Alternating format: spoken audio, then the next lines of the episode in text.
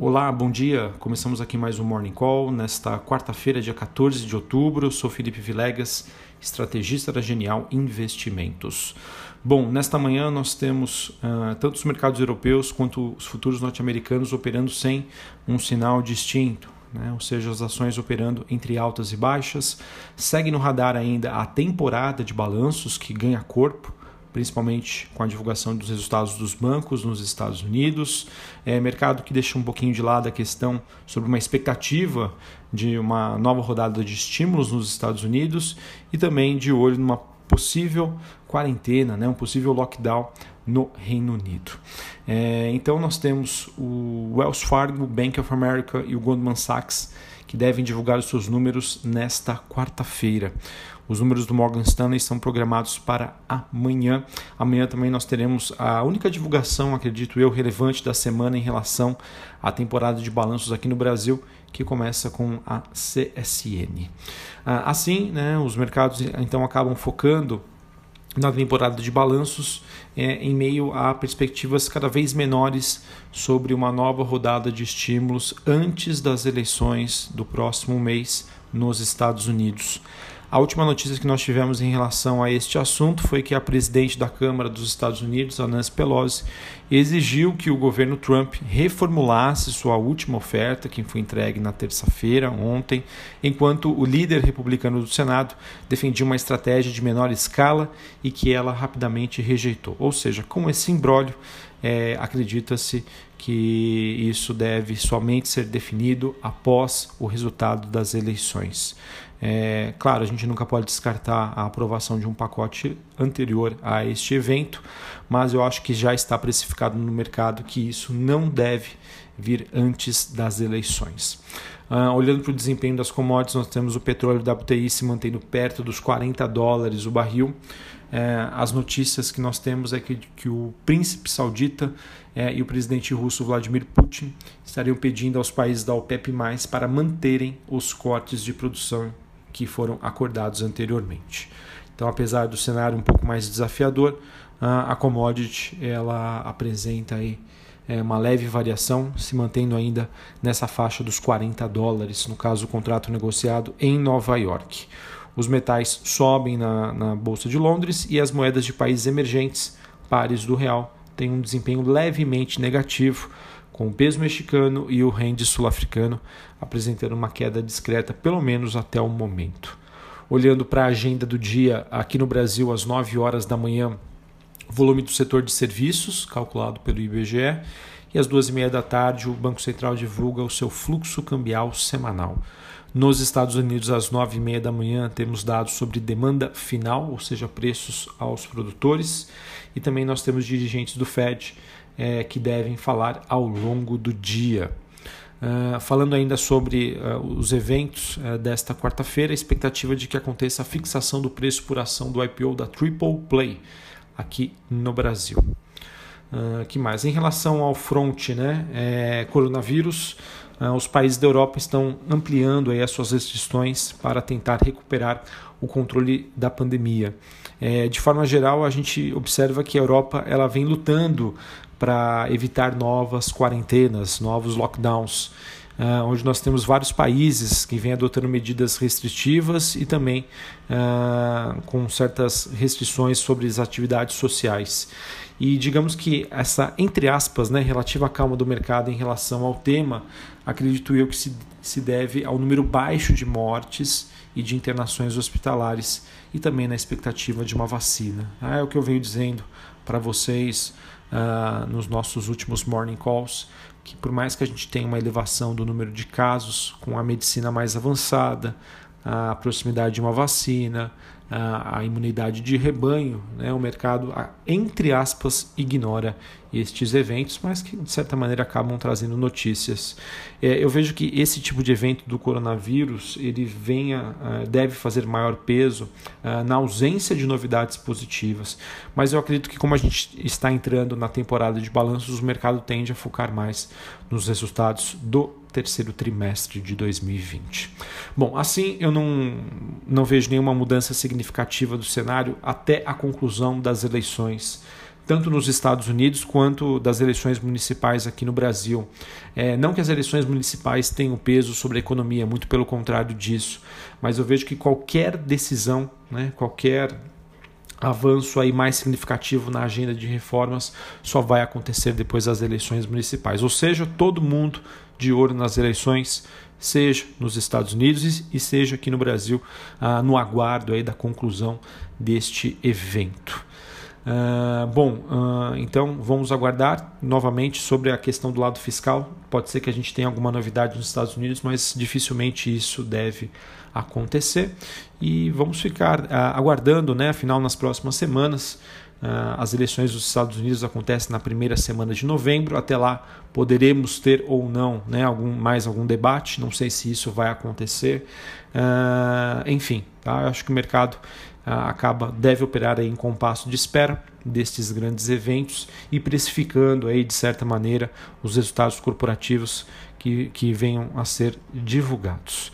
Uh, e a gente fica nessa, nessa expectativa de que as eleições dos Estados Unidos possam então marcar um ponto de inflexão é, para que os investidores consigam né, fazer posições, é, montar, a sua, montar as suas estratégias e fazendo assim com que o mercado é, tome aí uma tendência um pouco mais clara. É interessante observar que uh, eu vejo que alguns né, gestores, uh, analistas, né, quando vem esse cenário de indefinição, ficam um pouco mais, digamos, conservadores olhando para os mercados americanos, uh, levando em consideração que por lá a gente já tem um preço bem mais elevado, né, o que acontece de maneira diferente aqui no Brasil uh, em que, apesar de a gente ter um pano de fundo de curto prazo uh, que parece aí menos negativos, mas como a gente tem aí sinais mais austeros em termos fiscais, uma certa aproximação do executivo e do legislativo que avançou bem aí nas últimas semanas, uh, eu vejo que o Brasil hoje, né, ele apresenta essa atratividade. Tá? Por mais que a gente tenha aí todos os nossos problemas e que a princípio, né, a gente sabe que as coisas aqui no Brasil mudam rapidamente, mas o cenário evoluiu bastante. Inclusive graficamente a gente já observa isso olhando para o gráfico do Ibovespa, é, em que nós tivemos uma boa recuperação. É, eu vejo que a bolsa né, está testando ali regiões de resistências importantes, seja uma resistência de um canal de baixa formado desde julho, né, seja também com uma aproximação aí das suas médias móveis. Então, se a gente conseguir realmente é, avançar nessa questão fiscal, seja por notícias, né, seja por intenções de governo, de equipe econômica, eu vejo isso, que isso pode ser bastante construtivo, levando em consideração que estamos bem para trás quando a gente olha para as demais bolsas globais, ok? Uh, Ainda sobre o noticiário Brasil, né, como eu já disse para vocês, a gente teve uma, uma, uma forte evolução uh, sobre essas questões e que, de certa maneira, estão ajudando bastante o mercado. Mas trazendo aqui para vocês as notícias que eu vejo que podem trazer maior peso para hoje, a gente teve o presidente da Câmara, Rodrigo Maia, calculando que seria possível voltar à reforma tributária no plenário da Casa ainda este ano se houver um texto acordado entre os deputados e o governo até o final do primeiro turno das eleições municipais. É, se realmente isso vingar, for para frente, deve ser bem recebido pelos investidores. Uh, nós tivemos também o governo que deve enviar ao Congresso nos próximos dias um projeto de lei que abre caminho para a privatização dos Correios. Segundo reportagem do Globo, o texto já foi assinado pelo ministro da Economia Paulo Guedes e deve ser chancelado aí pelo presidente Bolsonaro é, a expectativa de que essa chancela tenha ocorrido ontem, tá? O modelo de privatização ainda está em estudo, mas de acordo com o cronograma do governo que é trazido aí na, nessa reportagem, o leilão estaria previsto para meados de 2021, tá bom? Então acho que são duas notícias aí importantes e que de certa maneira podem melhorar o ânimo dos investidores. Uh, a gente também não pode deixar de lado o fato de que a política monetária as decisões aí do Banco Central é, acabam, sem sombra de dúvida, né, precificando a curva de, de, juros futura e que isso, por consequência, tem um impacto no, nos ativos. Tá? É, a gente vê aí que ah, alguns analistas né, mostram que ah, devido ao maior peso na deterioração fiscal e uma sinalização sobre uma possível retirada aí do que o mercado chama de forward guidance, quando o Banco Central sinaliza quais são os próximos passos uh, sobre a, a, política monetária, sobre a, a, curva de juros. É um tema que também deve seguir nos holofotes tá, do mercado. O mercado deve ficar de olho uh, sobre como o Banco Central vai se comportar daqui para frente. O Banco Central que tem sido muito questionado sobre os juros nesse atual nível. É, mas, enfim, enquanto a gente não tiver sinais claros de uma pressão inflacionária, é, isso ainda não pode ser considerado um ponto de inflexão para que a gente tenha ali uma certeza maior de que haveria alguma mudança na postura aí sobre os juros aqui no Brasil. Tá? Estou trazendo para vocês porque é algo também que tem, de certa maneira, impactado nos preços das ações. Para a gente finalizar, é, falando sobre o noticiário corporativo, a B3 informou ontem ah, que a mudança nos seus horários de negociação, devido ao fim do horário de verão nos Estados Unidos, passam a, a vigorar a partir de 3 de novembro.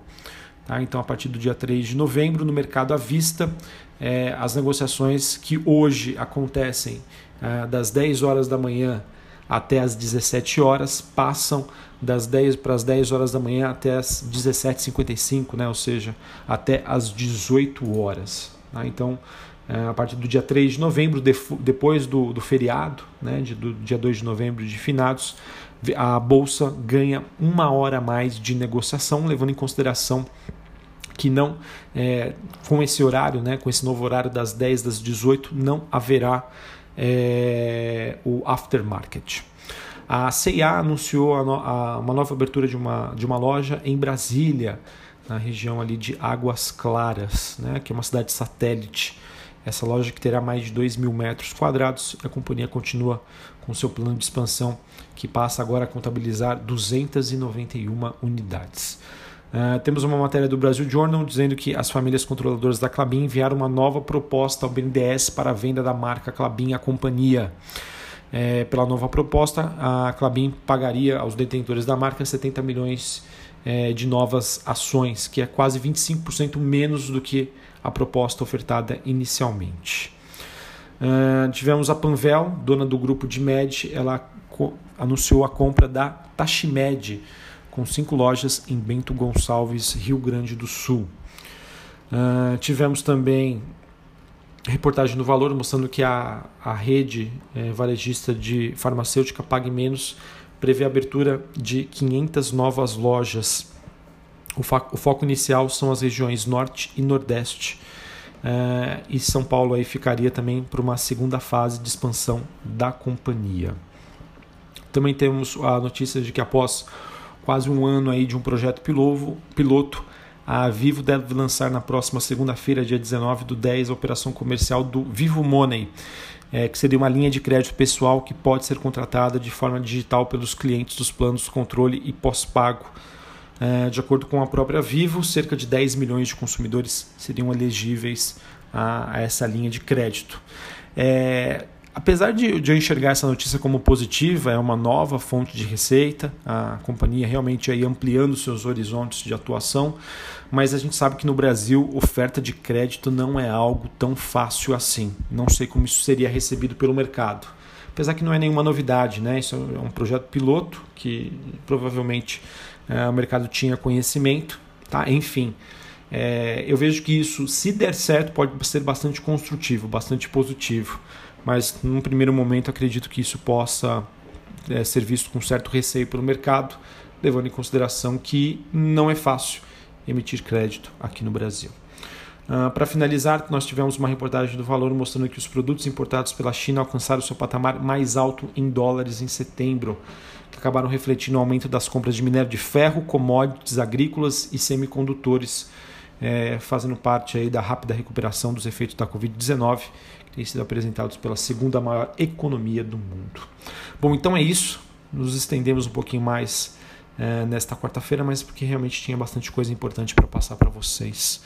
É, vamos aguardar o mercado que deve então é, ficar de olho na temporada de balanço. Acabei de receber aqui os dados sobre o Bank of America, que divulgou lucro por ação acima do esperado pelo mercado. Então vamos aguardar acredito que isso possa ter uma repercussão positiva. Um abraço a todos e até a próxima. Valeu!